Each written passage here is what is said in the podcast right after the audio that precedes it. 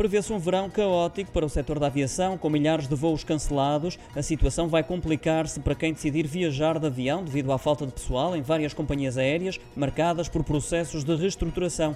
Também às greves de funcionários que exigem melhores condições salariais depois dos cortes que se verificaram durante a pandemia e com a subida do nível de vida. Depois do cancelamento confirmado pela EasyJet, milhares de voos, também a Bruxelas, por exemplo, anunciou hoje que vai cancelar 700 durante o verão, cerca de 6% dos que estavam previstos para reduzir a carga de trabalho e evitar greves. Uma forma de protesto que vai ser adotada pelos trabalhadores da Ryanair em Espanha, tal como pelos da EasyJet e no Reino Unido pelos funcionários da British Airways. Lá também já foram cancelados 400 voos entre 24 e 30 de junho. Já em Paris, os trabalhadores no aeroporto Charles de Gaulle vão parar entre os dias 8 e 10 de julho. As greves vão, portanto, verificar-se um pouco por toda a Europa, também na Alemanha e nos países escandinavos. Isso vai acontecer. Em Portugal, centenas de voos foram já cancelados no fim de semana. No dia de ontem, mais 300. E a presidenta TAP, Christine Ourmier Widenet, já deixou aviso que a crise na aviação não deverá melhorar nas próximas semanas.